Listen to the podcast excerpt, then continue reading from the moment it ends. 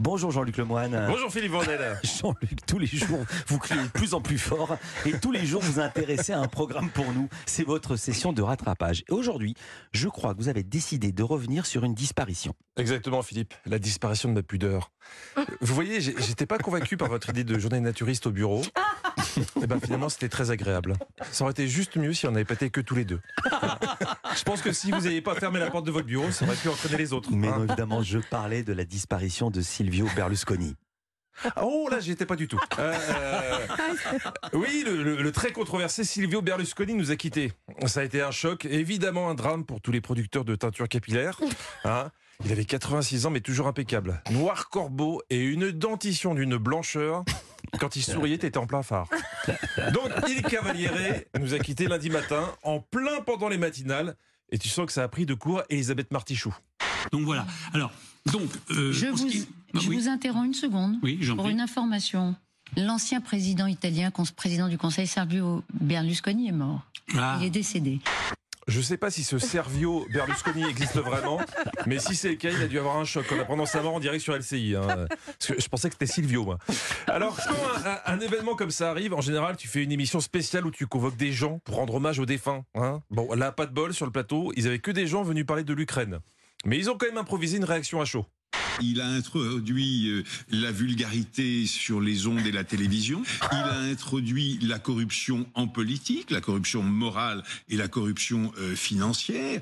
Il a euh, introduit une image de la politique absolument détestable.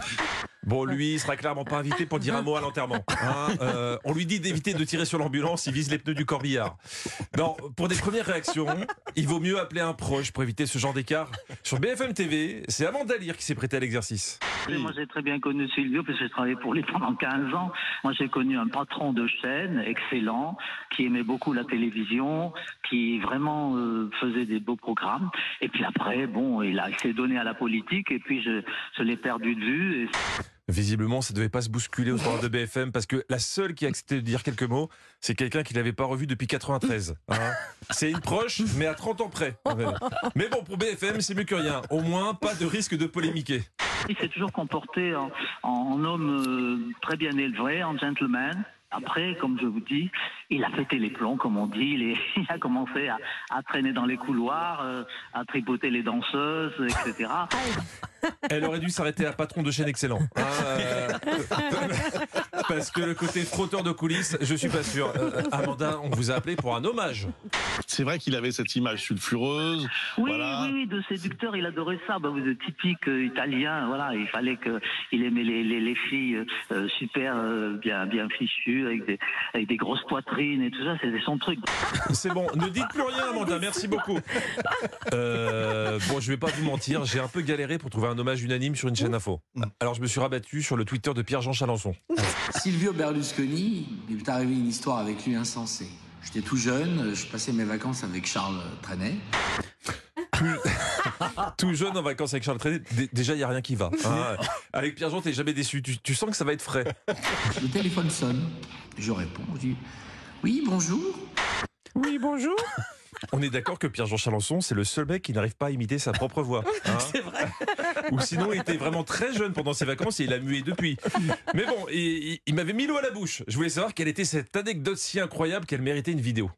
Oui, bonjour, je voudrais parler à M- monsieur, Berl- à monsieur Charles Trenet. Et je suis Silvio Berlusconi. Je vous passe euh, Charles. Et Charles qui commence à dire Bonjour Silvio Voilà, c'est ça l'anecdote C'est ça l'anecdote On est d'accord, on s'attendait à mieux. hein. il, il nous l'a bien teasé. C'est nul. on s'attendait à mieux. mais, mais en même temps, quand il s'agit de rendre hommage à un homme qu'on a accusé de corruption, de fraude fiscale, de proxénétisme, de lien avec la mafia et d'autres joyeusetés, le seul à la hauteur, c'est vraiment Pierre-Jean. chapeau bas, beaucoup de respect. Et quand j'irai à Rome prochainement, j'irai me le recueillir. euh, car c'était vraiment un, un type exceptionnel. Et euh, ça manque des hommes comme ça.